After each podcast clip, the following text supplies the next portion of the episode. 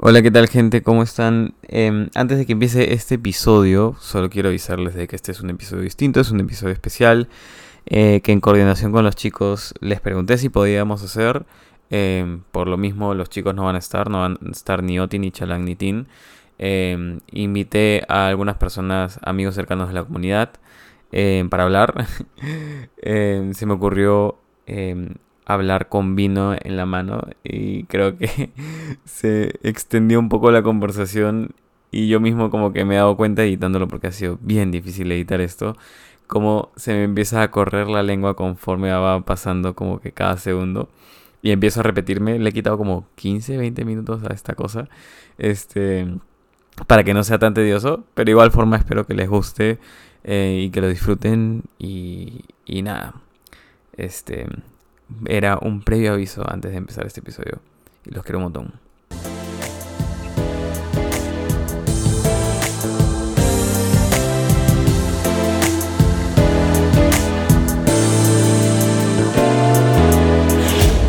Hola, ¿qué tal gente? ¿Cómo están? Bienvenidos a un episodio especial de Nada Espacial. Yo soy Jorge, pero suelen decirme de varias formas. Así que nada, hoy no están los chicos, hoy no están ni Oti, ni Tim, ni, ni Chalán. De hecho, em, les sugerí y les obligué de. he hecho unas como que coordinaciones para poder traer otras personas porque ellos dicen que luego traerán, traerán a otras. Eh, me he tomado una copa de vino, así que estoy medio borracho. Em, pero nada, chicos, a ver, sin más preámbulos, preséntense. ¿Quiénes son ustedes? Empezando por el orden en el que les expuse en esta cosa. El orden alfabético, ¿qué tal? Hola, ¿cómo están?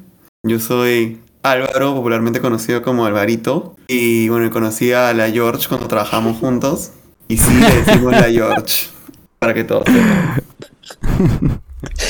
Perfecto. Hola, ¿qué tal? Yo soy Camila, pero me dicen Cams. Yes. Eh, de hecho, si alguien me llama por mi nombre, siento que están molesto conmigo, así que Cams.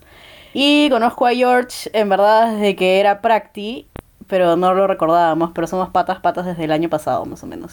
Sí, ¿no? Paso. Bueno, me toca a mí. Dicen que lo mejor para el final, ¿no? Este, yo soy Sebas. Ah, yo soy. Bueno, yo. ¿Cómo conozco a la George? En verdad, en verdad tú eres Luis. En verdad tú eres Luis, pero. me, salgo, me, salgo, me salgo, del podcast. No, no vuelvo, no vuelvo de Ahorita se desconecta. muerto. Es que si te das cuenta, como que todos hemos dicho que tenemos un nombre, pero en verdad no dicen de otra forma. Y tú también tienes un nombre, pero te dicen de otra forma. Contaré esa historia. La verdad, yo soy Luis Sebastián, pero yo siempre desde que he tenido uso de razón he usado el nombre Sebastián. Solamente que mis papás pensaron que quedaba mejor Luis Sebastián que Sebastián Luis, entonces decidieron ser más aesthetic. Eh, y nada, siempre he luchado con eso de, de, de, Siempre que en el colegio, en la universidad o incluso en el trabajo me ponían Luis Sebastián, tenía que luchar con la gente para que no me diga Luis. Y pues los chicos acá me molestan con eso. Y nada, yo conozco a, a, la George de una forma muy bonita. Yo fui su practi en su anterior chamba y estuvimos trabajando más de un año juntos. Y nada, lo, lo quiero como un hermano porque me ha enseñado muchísimas cosas. Qué tierno. así soy. Qué tierno. En verdad, a ver, pongamos un poco en contexto. Este, primero quiero aclarar algo ya, porque en este podcast, en este podcast siempre me dicen Jorgito, porque en mis amigos de la U siempre me han dicho Jorgito, pero justo que estaba leyendo y, creo que la única persona acá que no conoce Game of Thrones es Cams, que es la única mujer presente, que eso suena muy machista de hecho, pero el ¿Pero la has visto? Yo conozco Game of Thrones, oye. ¿La has visto toda? ¿Toda? Sí, obvio. Sí hemos visto Sí, todas. Sí, House of the Dragon O sea, eso es peor todavía porque ahora yo he quedado como el, como el machista. Machista. Este, lo que iba a decir es... Pésimo. Eh, eh, ahora que lo estoy leyendo, ahora que lo estoy leyendo, en, eh, en, la serie no me di tanto cuenta de esto. O sea, sí, sí te lo dicen, ¿ya? Sí te lo dicen sobre todo en la temporada 4, por ahí, pero desde el libro 2, en Aria, ya meten esta idea de esta, eh, una chica tiene muchos nombres, ¿no? Y de hecho, Aria en el libro tiene varios nombres. O sea, objetivamente tiene varios nombres. En un momento le, se llama Aria, en otro momento se llama Harry, se llama este, Whistle, se llama Squab, ¿no? Y eso tiene que ver con este tema de que una persona tiene varias identidades. Y me he dado cuenta que, ponte, yo en el podcast hablo no tan gay, pero en otros contextos sí hablo bien gay. Este, y hace poco estaba, estábamos en, en una reunión, estábamos en el cumpleaños de Sebas, y un amigo me dijo, George, porque me conocen como George ahí, en ese contexto me conocen como George, no como Jorgito ni como Jorge.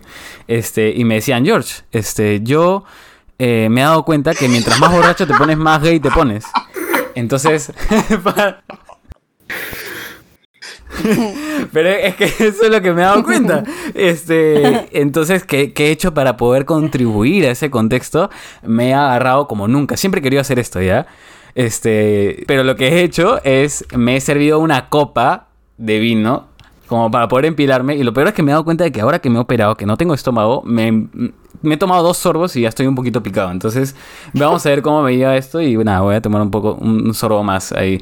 Pero no sé si les hace sentido lo que les acabo de decir. O sea, no sé si hay un contexto en el que ustedes, por ejemplo, les digan de otra forma. Porque a ustedes lo conozco como el Alvarito, Cams y Sebas. Pero no sé si, ponte, sé que a Sebas le dicen de otra forma dentro de su propio contexto de amigos. Sí, a mí me dicen por mi apellido, me dicen, me dicen, me dicen muy bastante. Ay, Y una historia muy graciosa es que también tengo un grupo de amigos que me dice Pancho. Es que más la razón.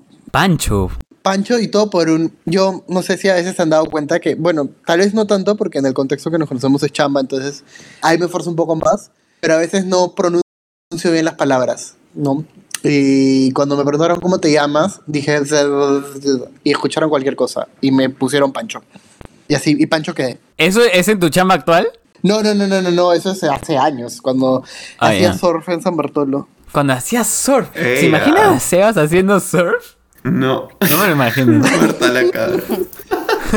Pero yo también he hecho, pero o sea, yo también he hecho surf y jamás me vi haciendo surf, así que ni hay, no hay forma. O sea, no, no sé.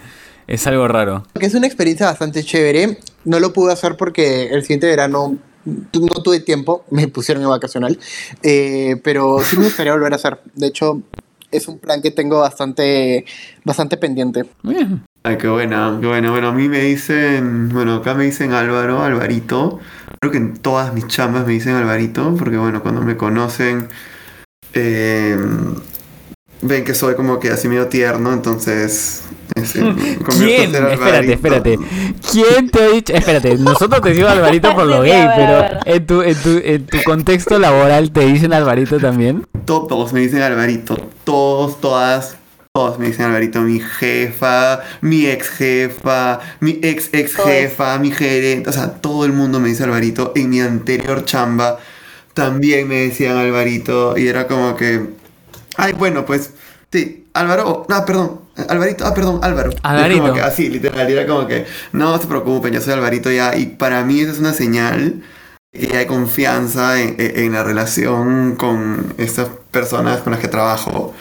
Porque es como que, ah, ya, ya vieron mi lado tierno, según yo.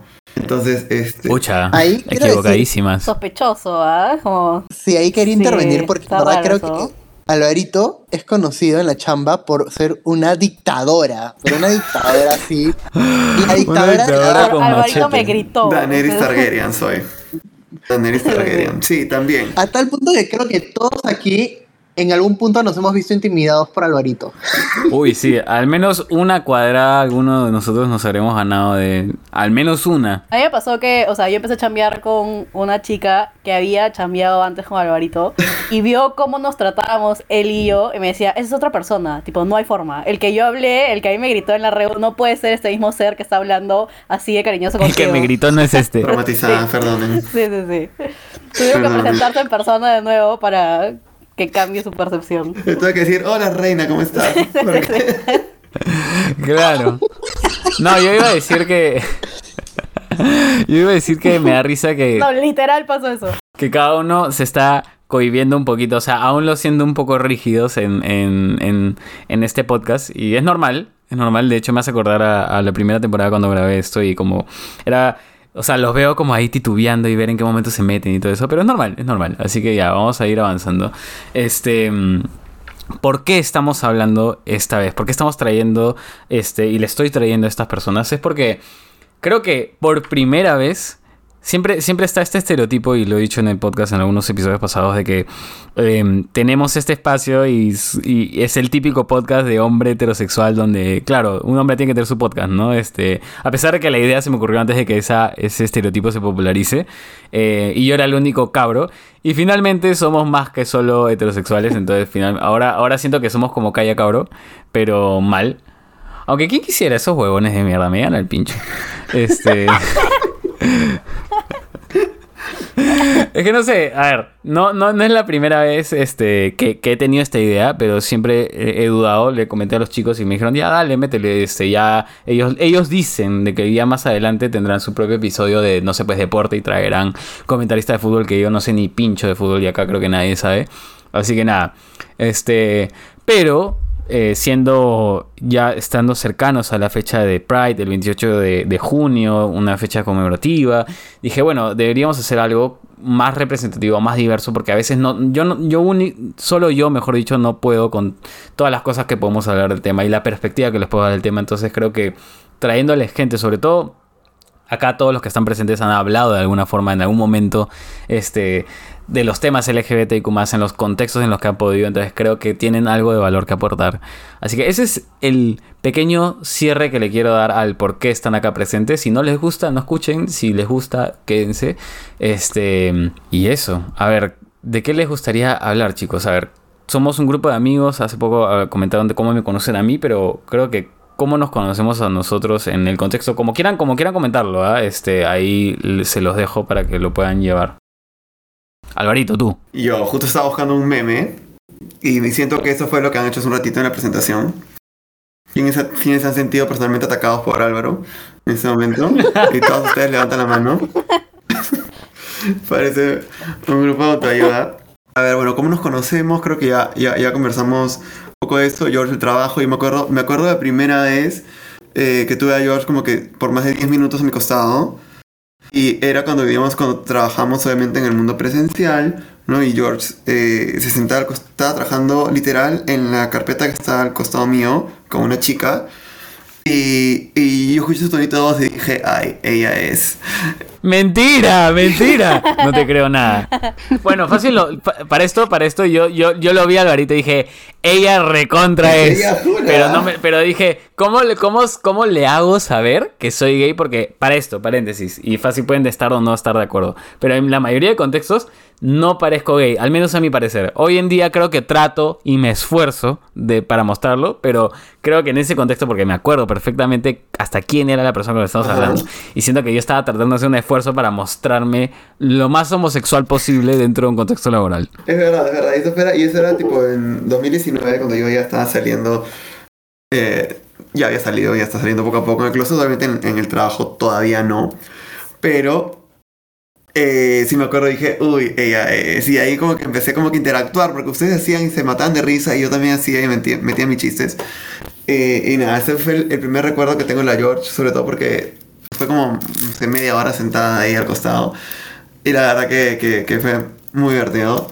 De ahí, este, ya después como que me imaginar que iba a ser tremenda loca, entonces, ¿qué vamos a estar acá? Para mí es muy gracioso porque, como les digo, o sea, mi relación con, con la George empezó como él siendo mi supervisor, man. Yo, el yo de hace dos años, ¿qué chucha se iba a imaginar que dos años después estaría tomando un lunes en la noche y hablando de hueva y media con, con George?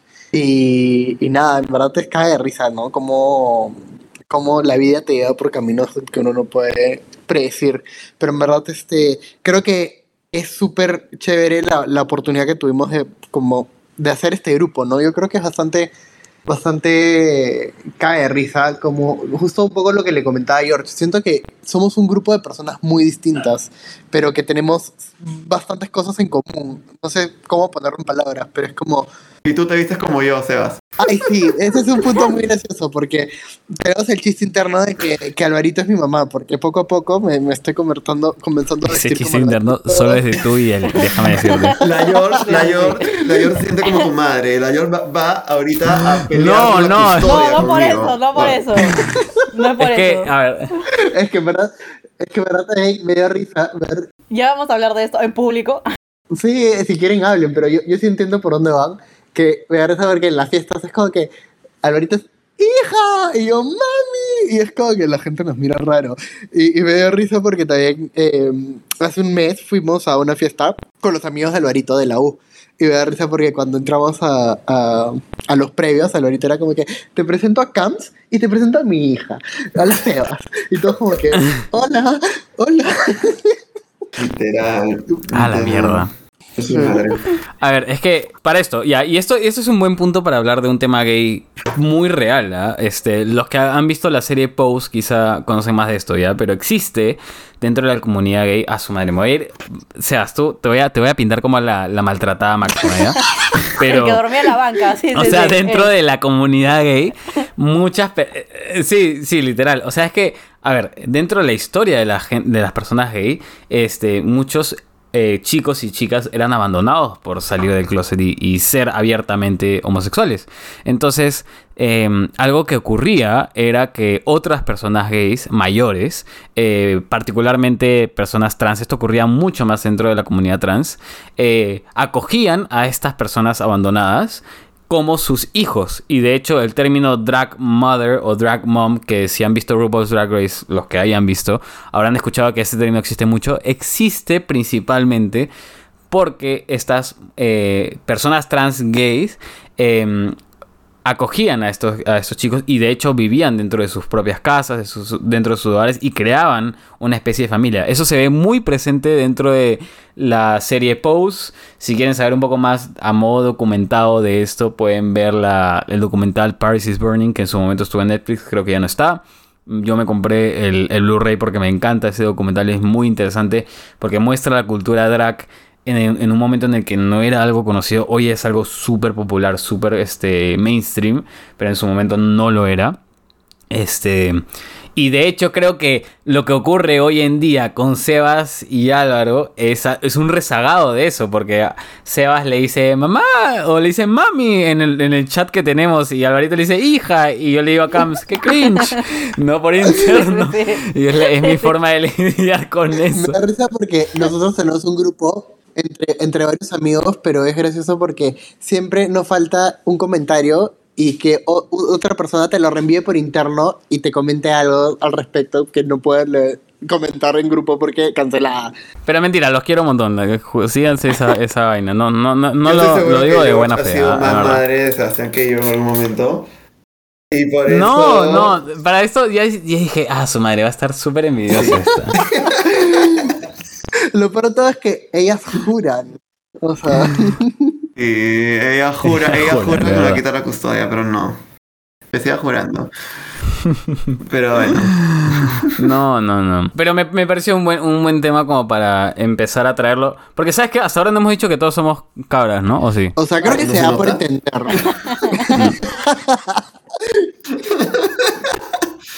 No, yo creo que también, también es importante. Como dice el dicho, lo que se nota no se dice. O como Lo que se ve no se se ve no se dice. Gabriel, Juan Gabriel.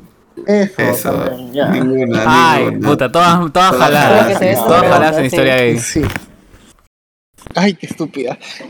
Justo eso lo decía decir, con el tema de, de, de- ¿no? de las madres y todo, es como que, o sea, es hasta cierto eh, punto como que importante en, en el camino de las personas a poco a poco ir aceptándose, ¿no? De hecho, o sea, y el ejemplo más claro de esto, en este grupo y las historias que hemos contado son Jorge y Sebas, o la George y Sebas, eh, que básicamente no, al ver a George tan cómodo siendo abiertamente homosexual en el trabajo, eh, Sebas poco a poco pudo ir saliendo ¿no? de, de, caparazón y convertirse en la mariposa que soy.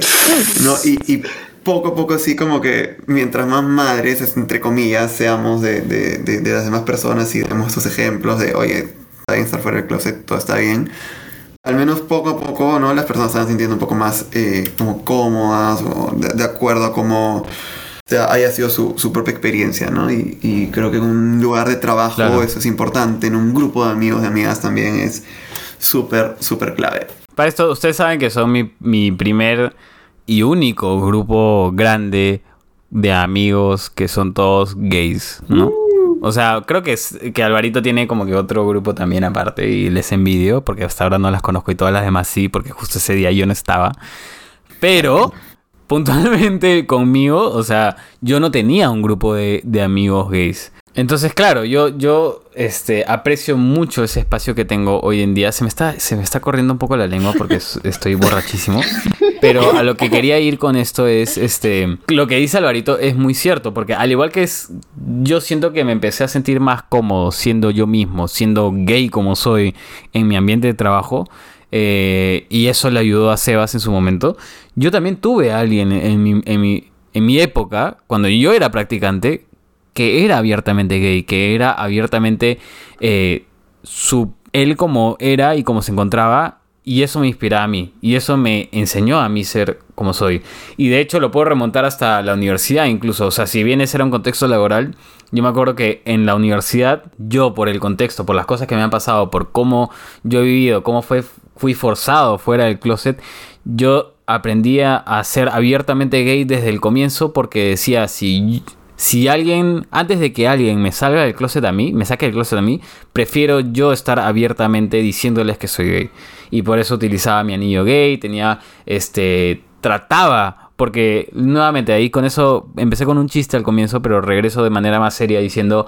em, Quizá por mi voz, quizá por la forma en la que yo me vestía en ese entonces, no mostraba ser gay. Entonces trataba de mostrarlo para que el resto entienda. Y de hecho algunas personas lo notaron. Y me acuerdo que así fue como conocí a mi flaco. Mi flaco, este, cuando yo no lo conocía, eh, le preguntó a un amigo en común diciéndole, oye, ¿quién es él? Él es gay y él en ese entonces estaba en el closet. Y él sintió este aura en mí, él me lo ha dicho, él sintió este aura en mí de ser tan abiertamente él que dijo, oye, yo quiero ser así como soy, como soy yo hoy ahora, ¿no? Este, y eso lo empujó a, a abrirse más, ¿no? No sé si estoy hablando huevadas o estoy como que eh, dejándome entender. No, sí se entiende, George. Se entiende, George, que cuando uno ve a una persona como que más cómoda o, o simplemente estando cómoda, estando fuera del closet, es súper importante y te inspira como que, oye, en verdad como que todo bien, porque al final uno se hace mil historias de lo que pueda salir bien, de lo que pueda salir mal cuando está en ese camino, ¿no? Que, que ver como que un ejemplo que te diga como que, oye, en verdad como que no pasa nada. Eh, que ayuda, ¿no? Y creo que es más lo, lo, lo, lo, positivo. Y tal cual, como que nadie se murió. Ponte a o sea, yo en la chamba sí siempre fui abiertamente. O sea, no solo en esta, sino desde el inicio, desde las primeras prácticas. Es más, yo recuerdo haberme me echado en un almuerzo como por una hora porque me tocó trabajar con un evangelista. Todo bien con las religiones, ya, pero ahí las ideas eran bien, bien distintas. Entonces, Ella te- eh, ¿Esa persona te criticaba abiertamente? no me criticó abiertamente, pero empezó hablando, encima, para su mala suerte, empezó hablando de tema mujeres. Dijo que, tipo, las madres deberían quedarse con los niños hasta que ellos sean autosuficientes. Y yo dije, ya, pero eso, ¿qué edad es para ti, mañana? Porque una mujer no puede perder tampoco tantos años en la fuerza laboral porque luego nadie la va a contratar. Claro. Este, y dijo, ah, eh, bueno, hasta los 17 años. Y yo, ¿Qué? ¿qué? Te juro Está que dijo 17 años. Te lo juro. Te lo Ay, juro porque me muere mañana que dijo eso. Y fue como que no hay forma mañana. Y ya, entonces, pucha, empezamos a tocar matrimonio y todo. Y es como, claramente dije, este es mi momento de decirlo. Yo soy lesbiana. Para Acostúmbrate. Así. Para esto, soy bi. Para, en mi cabeza es lesbiana, sorry. A mí también, Mr. Lesbian. Sí, sí, yo sé, yo sé. Todos, Yo no, todos ustedes yo son no, una yo no, yo sarta sí de bifóbicos, yo tu sé. lado, Este. porque, nah, eh, Yo soy ex bisexual. por dos. Sí, sí, literal, lo acabo de admitir hace como una semana. Este, quiero decir, ah, ya, pero en la universidad sí, o sea, en mi grupo es gracioso ya, porque en mi grupo que éramos como que 10 personas, 3 terminamos siendo este no heteros. Y tipo, había uno, había uno que era como que todo el mundo sabía, era como que, brother, ya. Eres, mañana no hay otra opción. Y era como que los otros dos esperamos a que él saliera del closet para luego salí yo y ya luego salió mi otro amigo y fue como, ok, todos podemos estar fully out. Porque igual era como que súper obvio. Mañana cuando nosotros salimos del closet con nuestros amigos, la gran mayoría nos dijo como que ya sabíamos. Estábamos esperando nomás. Claro. Eh, entonces, sí, es, es importante como que esa... O sea, entiendo que a veces eh, es como que importante ser el primero y ser el que guía y todo, pero es mucho más fácil si tienes a, a otro que por su contexto o por cualquier, por otro, o por cualquier otro tipo de, de situación tuvo la oportunidad de poder salir antes, ¿no? De repente eh, vivía en un ambiente más seguro, como que Es que todos hemos sido guiados por alguien, ¿no? Ahí quería justo decir Ajá. algo que también depende mucho ya, porque yo en el colegio había un grupo de, de- de chicos de, de una prom más arriba que, que eran, ellas eran bisexuales, lesbianas, no sé bien qué eran ya, pero ellas no eran un grupo saludable para salir del closet, porque realmente tenían Eran... Una- Yeah. una, una homosexualidad muy, muy tóxica, por así decirlo, porque era esta visión de ver como que su forma de salir del closet era la única y a veces incluso intentaban de forzarme a mí a salir cuando realmente no me sentía tan cómodo porque también tenía temas internos en el, en el, en el, en, en el colegio y huevadas así, pero o sea, creo que hay mucho eso, ¿no? También hay, hay grupos que no te guían de la manera correcta, ¿no? Y creo que algo que me encanta de este grupo de amigos es que siempre fue por el lado como que, oye, mientras te sientas cómodo, avanza tu ritmo, mañana no es una carrera. Y, y yo amo eso. Y creo que es importante, es importante siempre tener eso en cuenta, ¿no? Y también como persona dentro de la comunidad saber también cuán- qué tanto puedes empujar a otra persona a, a salirse, ¿no? Porque cada quien tiene una historia distinta y, y hay- lo importante es respetar eso. Claro. ¿Y cuál es tu historia, Alvarito? Mi historia de salir del closet. Sí. Sí, bueno, pues yo la verdad que... mm, Pero sin forzar la voz, sin, la sin, sin hacer la voz hetero, pues. No, el mío es normal, oye, Te papito. recuerda a Vietnam. Sí, sí, sí. Sí, sí, sí, ¿no? tenía flaca. Escucha, mira, la verdad que yo tenía flaquita, no mentira. Este. No, bueno, yo he tenido flaca por dos años y medio prox. ¿No? Y bueno, terminamos. Y, y yo justo tenía 25 años. Entonces dije. Siempre hay estos sentimientos, ¿no? Que uno se reprime un poquito. Y luego, este. Poco a poco empiezas a. Como que a decir, oye. ¿Será, no será? Y toda la vida empiezas a decir, ay, no. No es. Como que déjalo ahí, déjalo de lado. Entonces cuando termino, estoy soltero nuevamente, dije, mira, ya tengo 25 años y creo que eso me dio por la crisis de los 25, ¿ya? Que ahora se dice, escucha, la verdad que no, ya pasé 25 años viviendo de cierta forma, no me voy a, permitir que dejar de tener experiencias que me puedan haber gustado, que puedo, o que al menos tienes la duda, ¿no? De que, de que si te gusta o no.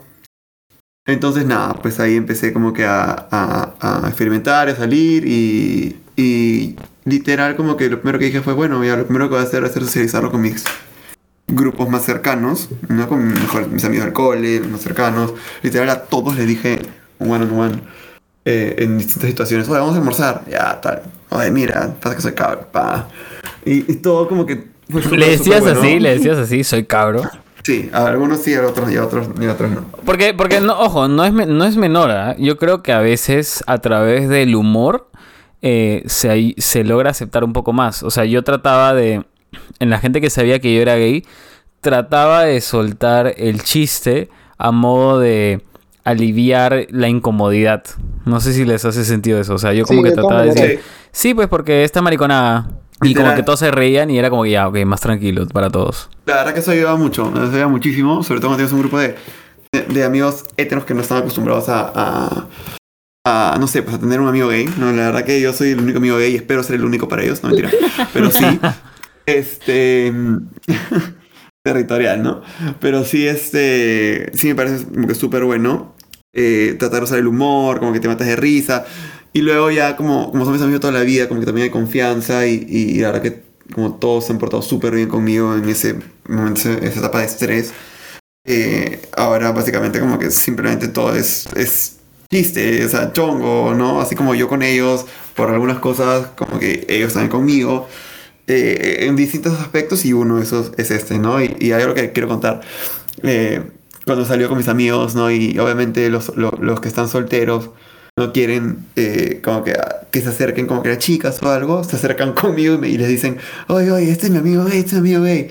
Inmediatamente eh, las chicas se sienten un poco más eh, cómodas cuando hay un gay en el grupo, ¿no? Y, y este, me da demasiada risa, pero es como que... Sobre todo si es una- un gay una buena- churro. es una buena táctica. Ah, muchas gracias. Digo nomás, digo nomás. A mí no me gustan de esa forma. no, mentira. yo Bueno, mentira. gracias, gracias, George. Ay, ¿qué? Lo peor es que aceptó completamente el, co- el dijo, sí, gracias, yo sé que estoy más rica. tranqui. No, tranqui, es, es una joda. Es Está una... bien, sabe, sabe lo que vale. Sí, sabe lo que vale, sabe lo que vale. Como siempre, no puede ser. Ay, qué bueno. Pero es verdad, es verdad. O sea, yo siento que existe ese comentario como que, ah, mi amigo gay. Y es como, ah, hasta- él gana puntos porque, ah, su que, que abierto de mente. Y por otro lado, este, no sé, pues ayuda a carrear, qué sé yo, a que la otra persona se sienta más cómoda. Como que, sí, como que empezamos a conversar, ¿no? Como que a bailar conmigo, o sea, o sea, sí, literal. Es como, como con espacio de una otra manera sienten que seguras, saben que no, no, no son un grupo como que de, de, no sé, pues hombres que solamente quieren estar con ellas y bailar y, y ahí chao, sino básicamente es un, un espacio en el que se va a divertir, bailar conmigo en todo caso, ¿no? Y, y, y ya, ¿no? Sin ningún mayor compromiso de, de, de como que estar con estos chicos toda la noche, ¿no? Y a ver, cambiando de tema a las historias, porque creo que ya hemos hablado de cada uno de una, algún tipo de experiencia personal. O sea, siempre he sentido de que existen muchos, muchos prejuicios, muchos estereotipos hacia la comunidad, hacia el cómo somos. Yo siempre he sentido, quizá de forma egoísta, de que mm, em, por la forma en la que soy, eh, no cumplo quizá con el estereotipo típico de eh, la persona gay, de que es de alguna forma o de otra. Y em, la historia que siempre cuento, al menos desde mi perspectiva, es, em, me acuerdo cuando yo eh, recién empecé la universidad, el momento que más ma- que yo más este de valor me, em, me cargué fue que estaba en primer ciclo creo con un amigo que yo recién me había hecho muy cercano eh, y él vio a alguien gay, alguien gay que cumplía ese estereotipo, que era muy amanerado, que era muy femenino. Y mi amigo no sabía que yo era gay. Entonces él lo vio y me acuerdo que él dijo, oye, ¿sabes qué? Me llegan al pincho los homosexuales, me llegan al pincho los cabros, me dijo. Te juro que si yo veo a ese huevón en la calle, yo le saco la mierda, ¿no? Y yo aproveché ese momento. O sea, te juro que fue un momento así de un segundo. Porque normalmente no, no tomaría acción al respecto. Pero fue un momento de un segundo porque era un amigo mío y él estaba hablando de técnicamente de cómo soy yo. Entonces yo aproveché ese momento para decirle, eh, bueno, o sea, yo soy, yo soy cabro, yo soy maricón. Vamos, vamos a la calle y nos sacamos la mierda, pues, weón", le dije. Y me acuerdo que él se Wow. quedó, se quedó helado, se quedó petrificado porque no sabía qué decirme. Porque le volteé la torta, porque quizá él había estado todo este tiempo, todo este ciclo de universidad conmigo y nunca en ningún momento se dio cuenta que yo era gay. Y que era quizá abiertamente gay, pero no se lo había dicho porque él nunca me había preguntado. Eh, y esa fue mi forma de decirle, de cierta forma, ¿no? Este. Y me acuerdo que simplemente se puso rojo y se fue. Y luego me pidió perdón. Y a partir de ese momento, él, él es uno de mis mejores amigos. Pero creo que fue ese atrevimiento de mi parte de ponerle el pare, ¿no? Que hizo que él se percatara de, de lo que él estaba diciendo, ¿no? No sé si... Entonces creo que mm, si bien existe ese estereotipo, yo siento que lo rompo, existen muchos estereotipos dentro de la comunidad. ¿No? O sea, como que la típica, eh, ah, que es lesbiana, ah, este, es recontra machona, ¿no? Entonces, no sé, no sé si me estoy dejando entender con que existen Sí, muchos o sea, estereotipos. to- totalmente. Y yo creo que mucho se da, y creo que es algo que también a mí me ha pasado mucho de que muchos amigos me dicen como, oye, yo tenía esta idea, pero a partir de tu amistad o a partir de conocer a tales personas, como que me he dado cuenta que no es necesariamente así, ¿no? Y creo que mucho se da, o, o, o mucho se piensa así por los estereotipos de la representación que ha tenido la comunidad en los medios durante toda la historia, ¿no? Y como muchas veces siempre que se presentaba un personaje LGBT era a manera de, de chongo, de, de risa y mostraba a alguien como... Objeto de burla. eh, objeto de burla, tal cual, ¿no? Entonces eso ha, ha generado de cierta forma cierta perspectiva negativa. Y por eso también considero que la representación es súper importante. ¿no? Saber tocarla bien. Y, y- y creo que al- lo que a mí me molestaba era que en la mayoría, incluso cuando trataban de hacerlo de forma positiva, los personajes homosexuales, su único rasgo de personalidad era ser homosexual. Y eso es Literal. como... Aparte, o sea, siempre terminan mal. Siempre matan al cabro o puta, tiene problemas mentales, familiares, como que no, simplemente no puede ser una persona homosexual común y corriente, tiene que tener algo muy mal en su vida. No puede ser feliz. Sí, no puede ser feliz. Este, a la mierda fue lo que gay significaba feliz en, en su momento. Este, pero sí, de hecho lo que menciona Sebas, hay un hay una especie de docuserie en Apple TV bien chévere que se llama Ah. Visible Out in Television, que habla Me justamente de todo ese journey. No, de- pero tengo ¿Lo has Apple visto? TV Plus Es por las huevas. He pagado como o sea- 12 meses de Apple TV Plus por las huevas y ahorita acabo de encontrar Oye, algo que me Tiene acaba muy de- buena serie esa. Sí, yo sé que tiene buenas series, tengo que- Room. Tiene Severance, tiene Ted Lasso, vi un poco de Ted Sí, Lasso, sí, no me enganchó tanto. Muy buena. Pero ya bueno, la huevada es que está. Claro, te cuenta, o sea, obviamente te habla de tele gringa, ¿no? Este, pero te habla cómo se va representando, cómo, y encima cómo había como que discriminación dentro de la misma comunidad. Primero porque obviamente la representación del gay era el hombre gay blanco. Luego tenían que acordarse que existían también los hombres negros. Luego tenían que acordarse que existían las mujeres. Luego tenían que acordarse que existían las personas trans, hasta las personas asiáticas. Como que abriendo y abriendo camino, camino, paso a paso, porque no podías representar a toda la comunidad bajo los estereotipos que se vendían, Claro. ¿no? Este, y sí, y, y, o sea, eso estoy hablando de tele gringa. Y la tele peruana, o sea, para empezar, yo considero que es súper transfóbica. Siempre eh, los personajes. ¿La tele gringa o la em, o se la tele a la comunidad. Peruana. No, la tele peruana, la tele peruana. La peruana. O sea, siempre, o sea, el, como lo, lo, lo presentan es al hombre que se disfraza, digamos, de mujer y que es la burla, ¿manjas? Y aparte es súper tonto porque tenemos grandes personajes interiorizados como la Chola Chabuca, que puta todo el mundo va a su circo y todo y nadie se da cuenta que es como Es- que es un nuestra drag queen, es una drag queen. ¿no? Sí. Eso es lo que a mí siempre me ha encantado, alucina. O sea, siento que la particularmente la los medios de comunicación peruanos, el, el entretenimiento peruano en todo caso, está muy arraigado con el drag. O sea, a ver, la Chola Chabuca es una representación perfecta porque creo que es eh, bien hecha y tiene humor y tiene buena representación y tiene como que folclore y todo lo que quieras. Pero incluso yéndome a casos más extremos como el especial humor, ok, quizás se use para objeto de burla y todo lo que quieras, pero es drag. O sea, es el, el vestir, el transvestismo en su mayor expresión, vestirse un hombre como una mujer para agarrar y expresar como que una algo comédico, porque muchos drags son de comedia, eh, y es nuestro medio de, de comedia principal. O sea, es más, cuando la gente te dice, oye, ¿qué es lo más gracioso de la, de la televisión peruana? Te dicen el especial humor. ¿Y el especial humor qué es? Mascali, Marta Hildebrand, este, la representación de... de- de o sea, es, es eso. Y, y- y me parece tan curioso porque es drag. Es drag en su máxima expresión. ¿no? Sí, tal Pero cual. lo, lo ignoramos porque, claro.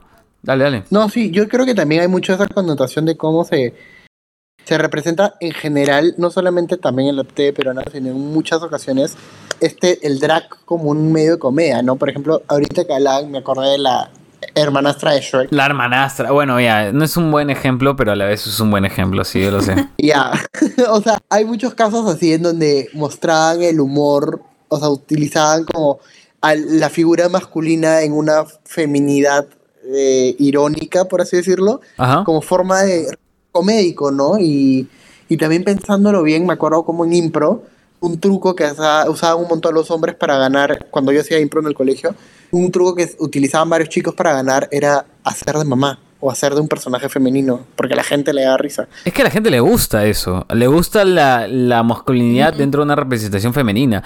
Por más de que no sea necesariamente Pero aceptado. le gusta para burlarse. Es que no sé si es para burlarse, pero es una puerta de acceso, porque finalmente Box Bunny también se vestía de mujer y era gracioso, ¿no? Entonces, creo que hay un punto medio, como dice Sebas, en el que eh, quizá no es completamente correcto, pero es una puerta de entrada al entendimiento de lo que se trata el drag, ¿no? Porque el drag también es eso. El drag es muchas cosas. Entre ellas la comedia, el arte, el, el baile, el expresionismo, un montón de cosas.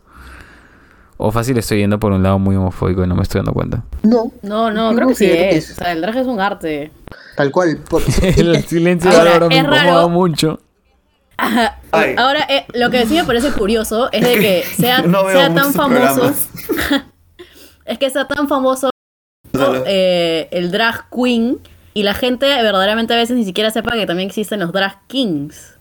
Ah, sí, me encanta. Explícanos a Cams en tu eruditismo, tú que eres mujer bisexual, ¿qué es un drag king? Un drag king es eh, una mujer que se personaliza como un hombre, ¿no? Entonces, por ejemplo, no sé, eh, es una mujer que hace un personaje, me invento ya, exagerado de Elvis, por ejemplo, y sale a dar un show así, ¿no?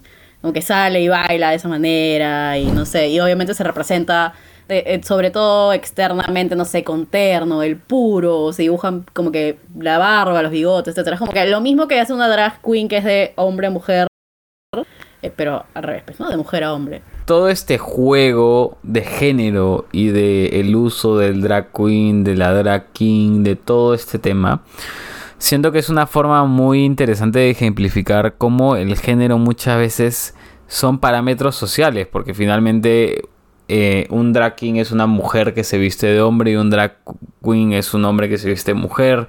Y finalmente, ¿qué, qué delimita qué es un hombre y qué es una mujer si no es la expresión de género? Algo que comenté en el episodio pasado con Oti y con los demás, o sea, de, ah, claro, usas falda y por ende debe ser una mujer, ¿no? Este, y eso es lo que hace una drag queen. Se pone tetas falsas, se pone falda, se pinta la cara y finalmente termina ejemplificando lo que es una mujer, como el constructo social que conocemos. Y lo mismo hace un drag king. Se achica un poco las tetas con una faja, se maquilla de tal forma que no parezca maquillaje femenino y hace que entre en este concepto de lo que es un hombre, ¿no? Entonces creo que lo interesante de, esas, de estas expresiones artísticas es que muestran los extremos y terminan haciendo un entendimiento de que todas estas expresiones son constructos sociales, ¿no? Estoy bien borracho, sorry. Sí, de hecho, y también, o sea, no sé por qué a veces hay que, no sé, a mí me encanta RuPaul Drag Race, por ejemplo, y, y no sé qué tanto show, o sea, ¿por qué hay, por qué hay tanto show por el lado de, de los hombres que dicen mujer y por qué tampoco hay como que algo así parecido para los drag kings, ¿no? Entonces, como que es curioso pensar por qué podría haber, eh, o sea, porque no hay uno por ese lado, ¿no? Entonces, eh, o sea, me parece como que interesante como que pensarlo. Sí, tal cual, tal cual. Y, y evaluarlo. O sea, igual todo es interseccional, ¿no? Eh, como les decía, lo, lo, primero que siempre se visibilizó en la comunidad fue un hombre gay. Y es más, el, eh, la homosexualidad de mujeres, o sea, el lesbianismo, inclusive se usa como un, un gancho, un entretenimiento para los hombres heteros. Es como que súper morbo, man. Es como tu amigo, probablemente ese que dijo que iba a matar a un homosexual, nunca se le hubiera ocurrido decir que iba a matar a una lesbiana, porque probablemente vos se pajeaba con eso. Entonces, Qué interesante, ¿no? Es como. Es... No, no, es que eh, el, finalmente el lesbianismo Sí, es un es- morbo. es. El, el lesbianismo es como que, ah, ¿qué, qué hombre heterosexual? Pero es un en un, en un mundo de hombres. Es un mundo en un, ujú, en un mundo creado para los hombres, ¿no? Que, que de los hombres heterosexuales blancos. ¿Qué más heterosexual hay que masturbarse viendo porno de lesbianas en el que no hay ningún pene que interrumpa mi disfrute de dos mujeres dándose placer para mí, para mi placer, ¿no? Eso es lo que me parece muy interesante, el porno lésbico y ahí Camps yo desconozco de verdad, porque yo no obviamente yo, a no busco eso. porno lésbico. Pero me parece muy interesante, me parece muy interesante el tema del porno porque dentro del porno, el porno lésbico es algo tan orientado a lo heterosexual que tú sientes o tú encuentras disfrute dentro de ese porno lésbico orientado hacia alguien que no eres tú o existe otro porno lésbico más ad hoc a tu persona. Existe, existe, existe. no de si- hecho, hay una, hay una, hay una directora, no me acuerdo dónde es, pero es europea, que se encarga de hacer como que porno feminista. Wow. Eh, y ¿Ah, sí? está, sí, sí, sí, está Erika Lust, creo que se llama. Y está justamente hecho para que sea más real, ¿no? Porque claro, el porno lésbico, o sea, en verdad a mí me da un poco de cringe, porque es como que pienso todo lo que, puedo- lo que puede salir mal, tipo, las mujeres con las uñas de dos metros, es como que, brother, vas a desgarrar algo. Este- ¡La vas a matar, perro! Sí. Como no, no había que hacerle papá Nicolau, a ver. Este.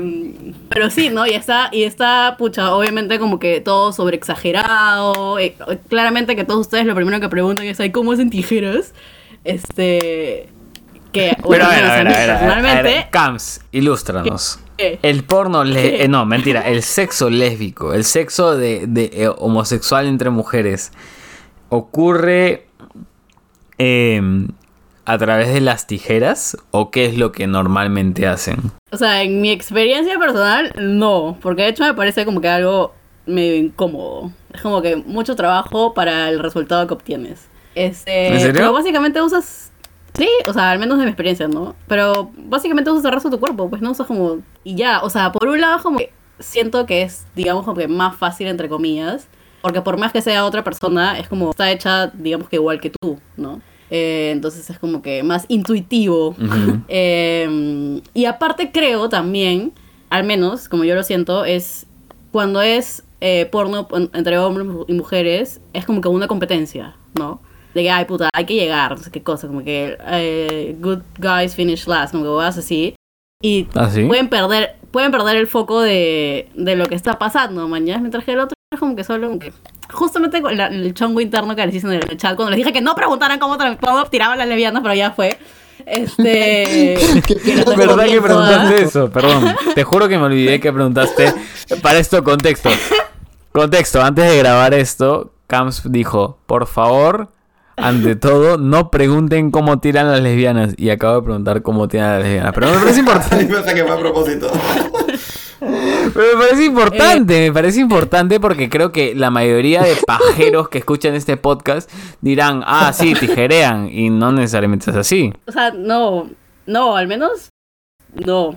Yo suelo usar como que más mis manos Escúchame, o por favor, no, no, mi yo- boca, no mañas. quiero- Este, eso se volvió No bien quiero, personal, bien no rápido. quiero pero hacer bueno. imágenes mentales, así que te Eh. voy a pedir que pares. Ok, ok, ok. Eso es. Pero ¿Estás eso, satisfecho, Eso George? era. No, no, no, me parece quieres? genial. O sea, no me quedó enteramente claro qué es lo que hacen las lesbianas aún. Sí. Creo que me falta.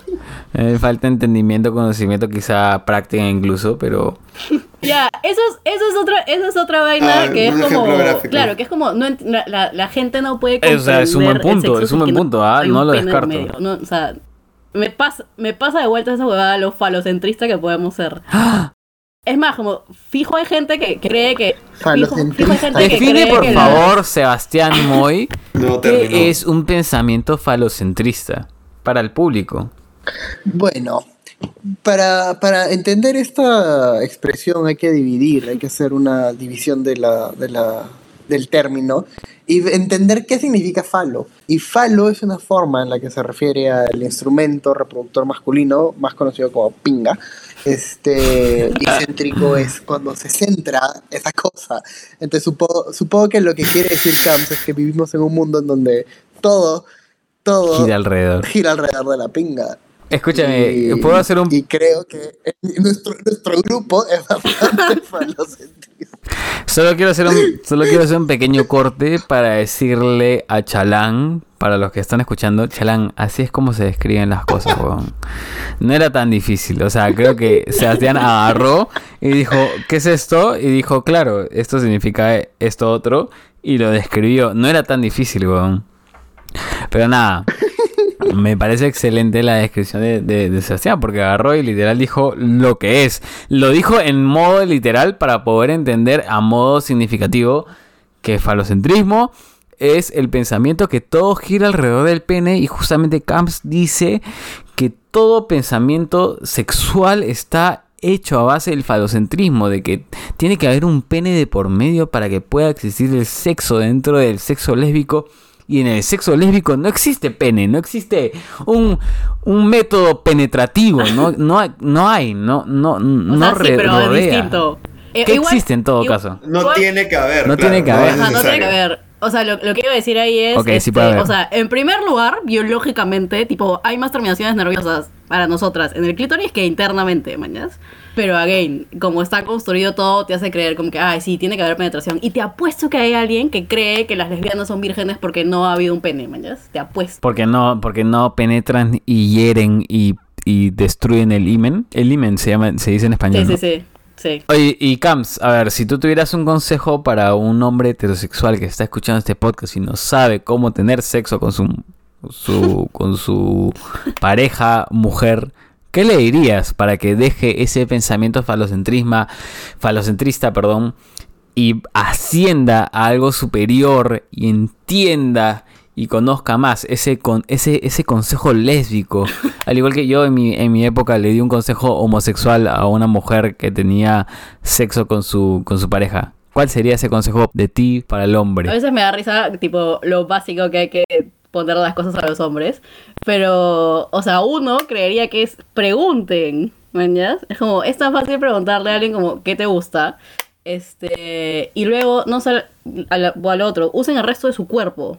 Tipo, tienen más que un pene. Usen todo lo demás que Dios le dio para, para todo, tanto como para antes, el foreplay, que me parece importantísimo porque también mucha gente es como que, ay puta, centrado en simplemente como que meterla y es como que, brother, calma. En, yo en meterla, Hay meterla. un proceso detrás. Sí. Yo, hombre, entrar pene. Sí, sí, sí. Claro, claro, llegó al territorio. Cristóbal Colón. Cristóbal Colón, literal. Puta madre. Cristóbal Colón. O sea, es más, hay un Vinco, bien conquisté. hay como un dicho que en verdad el, el, el órgano sexual más poderoso es el cerebro. Entonces es como... Yo siento personalmente, estoy, espérate, para estas alturas ya me tomé, solo quiero recalcar ya, me he tomado una botellita y media de vino, así que estoy bien mamado. Pero solo quiero decir que yo en mi cabeza, yo en mi cabeza siento que domino mucho lo que acaba de decir Camps. Porque siento que el sexo está en la cabeza, en cómo, en cómo dominas, en cómo este, cortejas y en cómo dices y en cómo haces.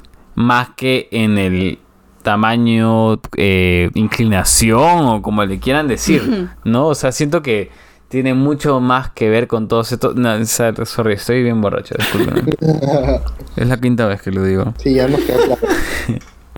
Sí, o sea, lit, tipo...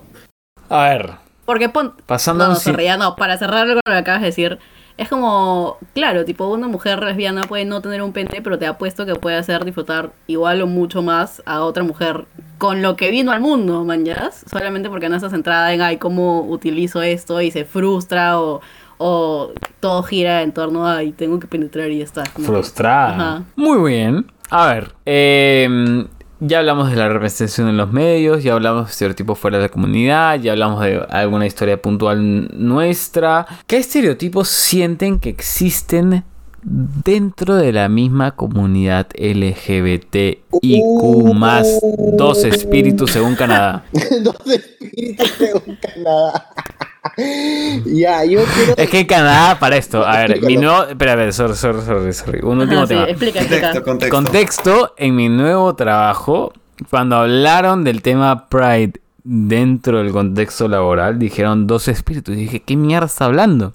Porque normalmente hemos escuchado LGBT, LGBTQ, LG LGBTQ+, LGBTIQ+, por la comunidad intersexual. Y de la nada esto sacaron una del culo, así como que dijeron LGBTIQ+, 2S. Y el 2S representaba dos espíritus porque supuestamente en la comunidad canadiense existe la representación de una persona que nace y lo identificas como que tiene dos tipos de espíritus distintos.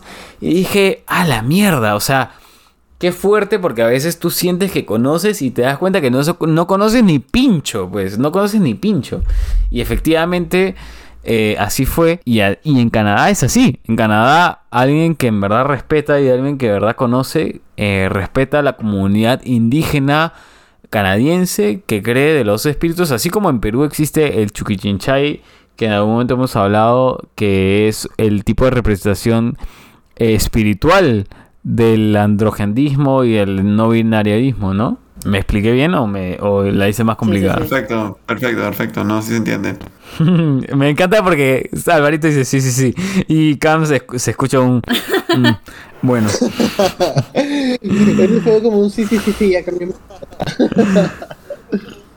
sí, sí, ya cállate. Está bien, No, cállenme sí, nomás. no, no aclares que oscurece, sí, sí, sí. Bueno, mal. estereotipos. Yo creo que, ¿saben qué siento? Que hay bastante estereotipo dentro de el rol de la persona.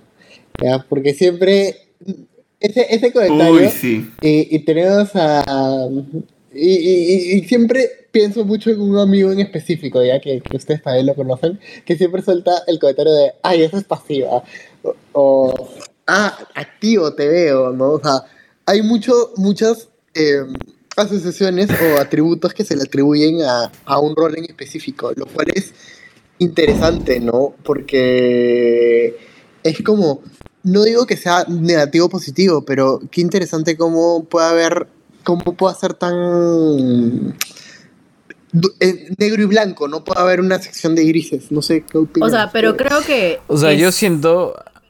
sorry, si hay- que sí hay el Dale estereotipo tú, de Cams, como dale tú, que. Cams, que yo un culo. No, tranqui. Te decía que, o sea, si dentro de este, de este estereotipo sí hay como que la idea de que el pasivo vale menos, ¿no? Eh, Sí, y- totalmente. y Sorry por seguir trayendo bobadas feministas, pero creo que eso va porque como que el pasivo cumple el rol de la El mujer. penetrado. Ajá. Exacto.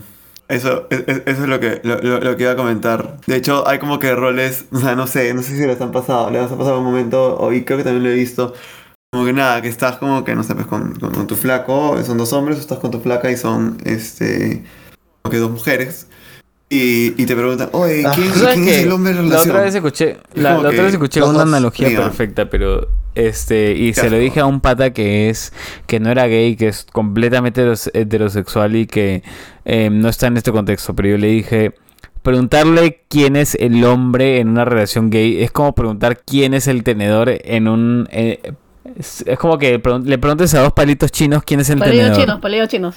Ajá, la de los palitos chinos. Como quién es, quién es el tenedor y quién es el cuchillo, preguntándole a dos palitos chinos, ¿me entiendes? No, no hace sentido porque no están cumpliendo esos roles y no deberían. Pero muchas veces nos vemos empujados a tratar de cubrir esos roles para el entendimiento de personas que no quieren entender o que no tienen ese entendimiento, ¿no? Y que no tiene por qué entenderlo. También. Literal. Literal. O sea, no sé. Me parece que muchas veces tratamos de encajar cosas en cajitas porque es lo que conocemos y por ende es lo que más fácil nos es entenderlo, ¿no? Este. Y, y- y no es así. Yo quiero Sí. contar otro estereotipo. Hay muchos estereotipos. O sea, la gente le. No, que mucho iba a decir que muchas veces la gente trata de. Para entender lo desconocido, trata de compararlo a modelos que conocen, ¿no? Y es por eso que muchas veces podemos ver también esta comparación que se hace a, a cosas que surgen, ¿no? Yo me acuerdo que cuando pasó, empezó lo del COVID, que ya suena tan lejano, la gente lo comparaba, comparaba con la gripe porcina, ¿no? Que nada que ver, pero era lo más cercano parecido a su realidad. Supongo que algo así también pasa acá, ¿no? Que tratan de comparar a una pareja heteronorm- heteronormativa, que es lo que consideran más común o que con lo que están más familiarizados. Y, y nada, creo que es muy importante sobre todo también tener ese mindset de, de pensar distinto, ¿no? De buscar no entender algo por tu experiencia previa, sino también tratar de abordarlo desde un punto de vista distinto. No sé, creo que a mí, yo también he tomado, por si acaso, he tomado una botella de champán. O sea, ¿estás diciendo que se nota que estoy ebrio? Eso es lo que estás diciendo porque sí. Probablemente. Sí, sí, sí, sí, probablemente. Lo siento. Omíteme. Ahí lo, se arregla en post. Si este podcast tuviera versión en YouTube, podrían ver cómo George empieza a tener más mannerisms y se empieza a Ah, sí, Escúchame, el- Cuéntale, el- Sebas, qué es lo que hago cuando estoy bien, bien borracho y bien gay. George Borracha. tiene un gestito con su mano que es como que como que agarra el aire, como que peñisca el aire. Ay, sí, sí lo he visto. Y, y, y, y como que comienza a mover su mano. Es como está haciendo un Vogue con, con una mano, más o menos. En verdad lo estoy haciendo en ese instante. Me encanta, me encanta, me encanta, me encanta. Por favor, Ese danos más, danos más. George. ¿no? Y, y, y eso es muy interesante, ¿no? Tú eres una persona que utiliza mucho sus manos para expresarse o, o- o tiene que estar haciendo algo. Me acuerdo cuando, cuando estábamos en, esa, en las épocas en donde yo era práctico y tenía que aprender, él me explicaba todo dibujándome. Había una, pi- una pared de pizarra en la oficina y está repleta de dibujos de George, en donde también, incluso para coordinar cosas de las campañas y cosas, se ponía a dibujar. Va a hacer llorar. Pero, Pero sí. O sea, de hecho, dale, dale. pero si va al, va al cine y escribe. Oye, ¿verdad? Las- o sea, creo que ninguno digo- de los chicos, a ver, ninguno de los chicos del podcast ah, se ha ganado con esa vaina porque casi con ninguno ha ido al cine, ni mucho menos ha ido al cine a hacer esa huevada. Pero cuéntales qué hago. Bueno, fuimos a ver EO, la película del burrito, y George así en medio de la oscuridad saca su cuaderno y empieza a escribir. ¿Qué le pasa? Es como Está que todo lo que piensa de la película, cosas, cosas curiosas. Lo peor todo es que luego cuando en la luz ves el cuaderno parece que un esquizofrénico ha tenido múltiples personalidades ahí escribiendo. Estoy recibiendo mensajes de, de más allá. Lo peor es que sí, Sí, sí, o sea, sí. Falta la que misma los ojos nomás. Ve la misma línea y tiene tres escritos a la vez. Pero lo hago para ordenar mis pensamientos. O sea, Pero agarro y digo, ah, ya sí, los colores, que sí, que, que este burro de mierda. Y ya con eso le puedo decir a los chicos, oye chicos, la verdad es que fue una película normal, no fue tan buena como pensé que iba a ser. Y yo, ya, después nos lees tu, después nos lees tu diagnóstico de la película. literal, literal, Sí, Camps estaba sí, sí, esperando sí. que le diga mi, diagnóstico. No, O sea, sí, no, literal. crítica, Y, y yo, lo he visto más de una vez, ¿ah? Por- no solo en EO, porque me acuerdo, si mal no recuerdo, fue en la de Banshees. The la Banshees de of Inisherin. Colin. Sí, el Fantasmas en la Y isla. muy buena peli, muy buena peli. Eh, creo que también lo hiciste en The En The Whale. Whale, creo que Y sí. no sé si. En Tar creo que no, porque en, en Tar yo estaba también así. No, en Tar no. Wow, pero no, o sea, es, es, es una buena práctica realmente porque yo también a veces es como se me ocurre algo en el momento y luego se me va. Entonces creo que. No, no creo que comience a llevar un, un cuadernito al cine, pero me hace acordar lo que hago cuando leo. A veces cuando leo libros, apunto en post-its como que una idea que se me ocurrió en ese momento o una frase que me gustó. Y creo que es como que habla también un poco de, de la forma en que la gente se expresa o expresa sus ideas, ¿no? Y creo que esa es la idea central de este podcast, ¿no? De, de, de, de- de- del episodio de hoy, ¿no? Mostrar las distintas formas de expresarte y cómo estar orgulloso de eso. Sí, porque a ver, mira, a ver, yo no, yo no he hecho este episodio, este especial, para supuestamente traerles información científica ni nada, porque para eso puedo agarrar un estudio y ponerlo en una, una hoja y leerlo con los chicos y ya, y se acabó el tema. Pero creo que es un tema más de escucharnos. Iba a hacer una pregunta extra a los chicos, tipo, ninguna, nunca un hombre heterosexual se les ha acercado a preguntarle cómo tiran los gays. ¿no? ¿Cómo tiramos los gays? A ver. Aclaremos, ahora que Camps ha traído el punto a, a la mesa. ¿Cómo tiran los gays? O sea, creo que. ¿Sabes qué, ¿sabes qué pasa? Ah, que sí. creo que no es tan. em, difícil de imaginar. Pero creo que Camps ha traído un punto interesante porque no es tampoco tan directo como algunos creerían, ¿no? Fácil. No sé si fácil es la, es la O respuesta. sea, hay rituales que tienen que cumplir Sí, también, que- ¿no? que nos No sé qué tan explícito, O sea, eh, no sé qué tan explícitos podamos O ustedes son los caballeros... Ustedes son el típico de un caballero no tiene miedo a ensuciar su espada. Ay, qué asco. ay Dios mío, O sea, me muero. mejor Perdón, no digo nada. son muy explícitos. Sé cosas que no debería. Sí. Ups. Pero bueno, sí, pues, ¿no? Hay, hay, hay cosas que hay que hacer antes, ¿no? Eh, Hay un meme buenísimo ya que sale. Sí. sale eh, el- hay un meme buenísimo que justo hablando de roles. Era como que el día que, que- el día que te toca tirar, ¿ya? Y es como que el, el, el activo saliendo creo que cinco minutos antes, habiéndose bañado con las justas. Y luego el activo habiendo pasado creo que un día entero sin comer. El pasivo, perdón. literal, o, o vas a comer y, o- y como, como que piden ensalada. Y dices, "Oye, Pide ¿pero qué quieres gelatina. hambre?" Y es como que... mm. Pero eso, eso en verdad ocurre Literal. o es simplemente un estereotipo. Creo que es un estereotipo. Y hay veces que mucha gente lo, lo refuerza ya. Eh, A ver, a ver, a ver. Entonces hago la pregunta.